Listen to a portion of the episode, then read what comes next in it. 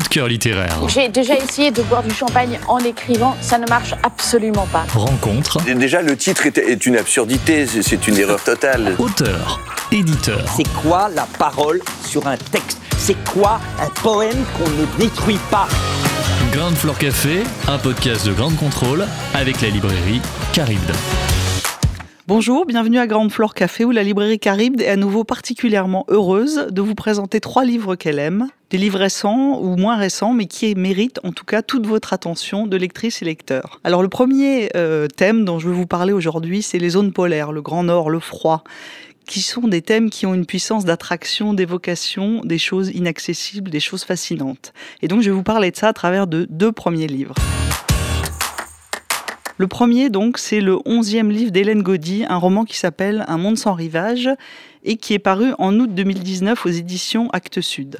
Alors le point de départ de ce roman, ce sont des photographies. C'est une série d'images qui ont été développées à partir de pellicules qu'on a retrouvées dans les années 1930 sur l'île la plus proche du pôle Nord. C'est les images qu'on a retrouvées d'une expédition de 1897, une expédition en ballon pendant laquelle trois hommes, un Suédois euh, qui s'appelait Salomon Auguste André, un ingénieur Knut Frankel et un photographe Nils Strindberg. Et ces trois hommes ont tenté de rejoindre le pôle Nord en ballon à partir de l'archipel de Svalbard. Ils ont échoué et on a retrouvé les corps, les restes de cette expédition 33 ans plus tard. Et parmi ces restes, on a retrouvé des rouleaux de pellicule abîmés, mais qui miraculeusement ont pu être développés et sont devenus des images. Alors Hélène Gaudy nous dit dans ce livre, on éprouve souvent plus d'intérêt pour ceux qui s'éclipsent que pour ceux qui reviennent surtout quand le lieu où ils se perdent ressemble à une absence changée en paysage. Et donc, elle imagine dans ce roman, avec beaucoup de talent, le périple de ces trois hommes en quête du pôle Nord. Ce qu'il faut dire pour parler de ce livre, c'est que Hélène Gaudy est plasticienne de formation. Les images jouent un grand rôle dans son œuvre, où elle s'intéresse à ces moments de basculement, aux rapports fantomatiques qu'entretiennent les vivants et les morts, aux images, aux mots. Et puis elle s'intéresse aussi à la manière dont le récit peut se construire dans les blancs, les énigmes, les traces incertaines du souvenir.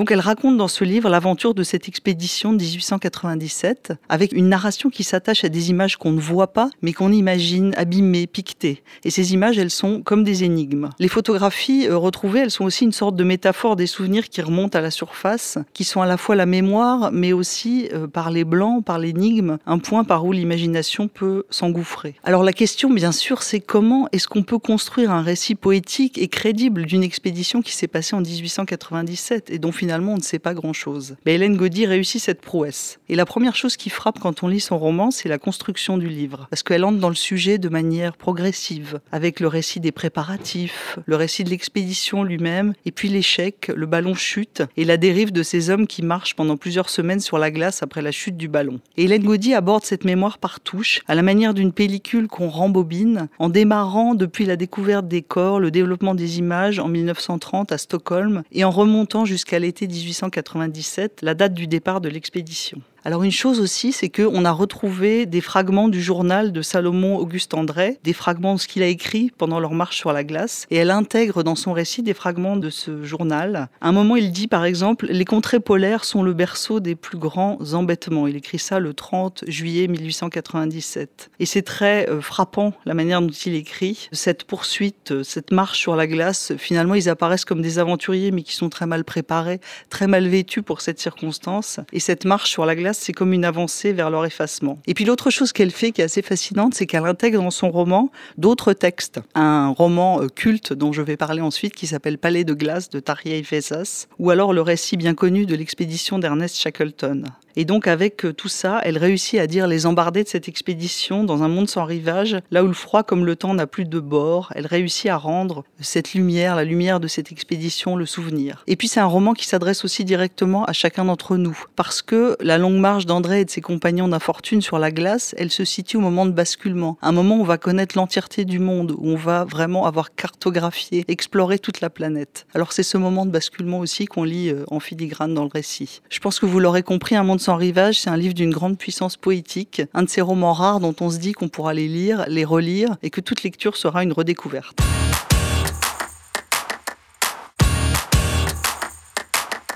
Et donc maintenant, le deuxième livre dont je veux vous parler, c'est ce roman de Tariei Vesas qui s'appelle Palais de glace, donc qui est évoqué dans le livre d'Hélène Gaudy. C'est un roman qui a été publié en 1963 par un écrivain, euh, un grand écrivain norvégien, un auteur culte. Et ce qui est euh, amusant de souligner, c'est que cet auteur est né en 1897, l'année de départ de l'expédition André. Alors ce roman de 1963, il a été initialement traduit du norvégien par Elisabeth Edou, et puis il a été réédité en français en 2014 dans une nouvelle traduction Jean-Baptiste Courceau pour les éditions Cambourakis. Donc le livre se passe dans un petit village du nord de la Norvège et ce qui frappe beaucoup après ce livre, c'est ce qui reste longtemps après la lecture. Des images indélébiles, des visions envoûtantes d'un paysage d'hiver qui se transforme, un paysage figé dans la glace, un grand silence. Et il reste la sensation aussi d'un roman très énigmatique où on a d'abord une omniprésence de la nature et puis le thème du secret et une forte dimension onirique et symbolique. Alors dans ce livre, euh, Taria Vessas explore euh, les troubles et les passions de l'enfance et puis ce moment mystérieux du passage à l'âge adulte. Alors de quoi ça parle? Bah, C'est une histoire d'enfant. Il y a deux petites filles de 11 ans, euh, et Un.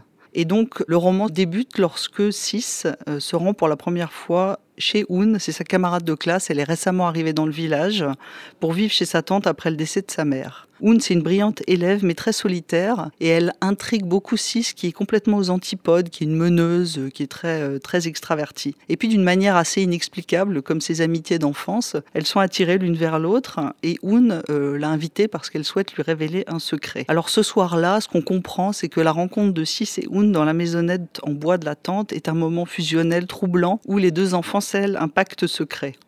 On ne sait pas vraiment ce qui se passe, euh, mais on comprend que c'est un moment euh, fascinant à l'image de la tonalité de l'entièreté du roman. Et puis le lendemain de cette rencontre, Un ne vient pas à l'école et elle disparaît. Elle s'évanouit dans la nature au moment où la neige commence à tomber et où l'hiver arrive. Alors, est-ce que Un meurt? On ne le sait pas, peut-être. Comme beaucoup d'autres choses dans le roman, ce mot de mort n'est pas prononcé. Et en lisant, ce qui est extraordinaire, c'est que en tant que lecteur, on a toujours l'impression de savoir et de ne pas savoir. Et Tariel Fessas réussit cette prouesse de plonger le lecteur dans une espèce de compréhension intuitive sans que les choses soient jamais dites.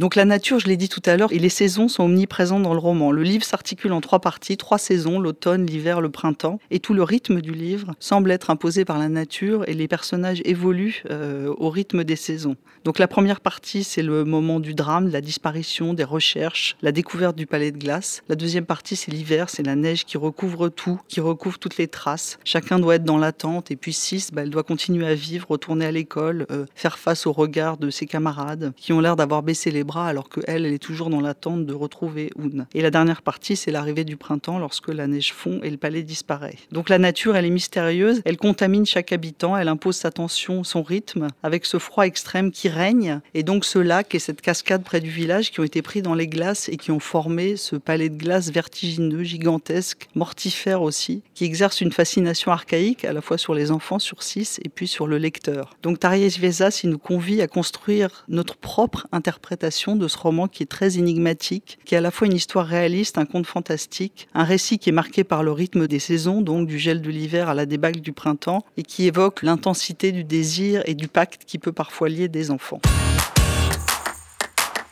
Le troisième livre dont je vais vous parler, complètement différent, c'est un court essai qui est paru en septembre 2019 aux excellentes éditions du Sonneur. Alors les éditions du Sonneur, elles publient depuis 2015, qui était l'année de leurs 10 ans, une collection qui s'appelle Ce que la vie signifie pour moi. Ce que la vie signifie pour moi, c'est un court récit autobiographique de Jack London qui a été publié en 1906 et qui est aussi disponible aux éditions du Sonneur, bien sûr. Et dans ce récit qui est très personnel, Jack London évoque le chemin qui l'a mené à son engagement politique. C'est un des textes politiques de Jack London les plus marquants. Les éditions du Sonneur en ont fait une collection et dans cette collection, des écrivains, des artistes, des essayistes, des politiques, des scientifiques et ici un magistrat choisissent librement la forme et ils sont conviés à interroger le monde, le rêver, à s'emparer de cet espace de liberté, à imaginer les questions qui nous taraudent, à lire la vie en mouvement. Donc chaque texte de cette collection est comme une rencontre, et en particulier celui dont je vais vous parler aujourd'hui, qui est le 15e titre de cette collection, qui s'appelle Qui suis-je pour juger l'autre de Serge Portelli. Serge Portelli, il est assez connu parce qu'il a été un juge d'instruction remarqué. Il a été aussi conseiller du président de l'Assemblée nationale, euh, Raymond Forny, et puis il est aujourd'hui avocat.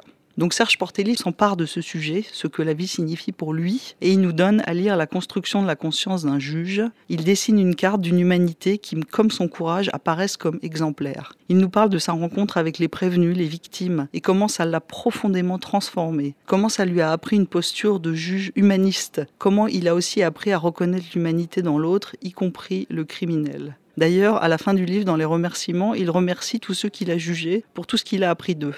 Il y a une scène très marquante au début du livre où il assiste, à l'époque où il est jeune magistrat stagiaire, à des audiences du palais de justice à Paris. Et ces audiences, elles sont comme un spectacle, parce que le président euh, de cette cour n'a pas son pareil pour enchaîner des blagues, des bons mots, où il se moque de la dégraine et des maladresses des pauvres euh, prévenus, enfin en tout cas des prévenus qu'on juge. Et cette scène, elle est comme une, un contrepoint, elle est vraiment aux antipodes de Serge Portelli, qui lui apparaît comme un juge totalement conscient de sa responsabilité, profondément humaniste, qui veut se mettre euh, exactement à l'extrême opposé d'un pouvoir ou d'une justice qui méprise et qui broie. D'ailleurs, il insiste sur le fait que les hommes changent, en se prenant lui-même pour exemple, et que les criminels changent, que la plupart des condamnés ne récidivent pas, parce que la criminalité, ça fatigue, parce qu'ils veulent en sortir. Alors justement, Serge Portelli, on le connaît parce qu'il s'est opposé dans les médias et dans ses livres aussi, avec pas mal de constance à Nicolas Sarkozy, en lui reprochant son idéologie populiste et puis ses attaques répétées contre la justice et sa politique fondée sur la peur. Et donc il y a un chapitre où il parle euh, d'un débat euh, de décembre 2006, où il s'est retrouvé un débat télévisé euh, face à Nicolas Sarkozy et il en dresse un portrait assez saisissant.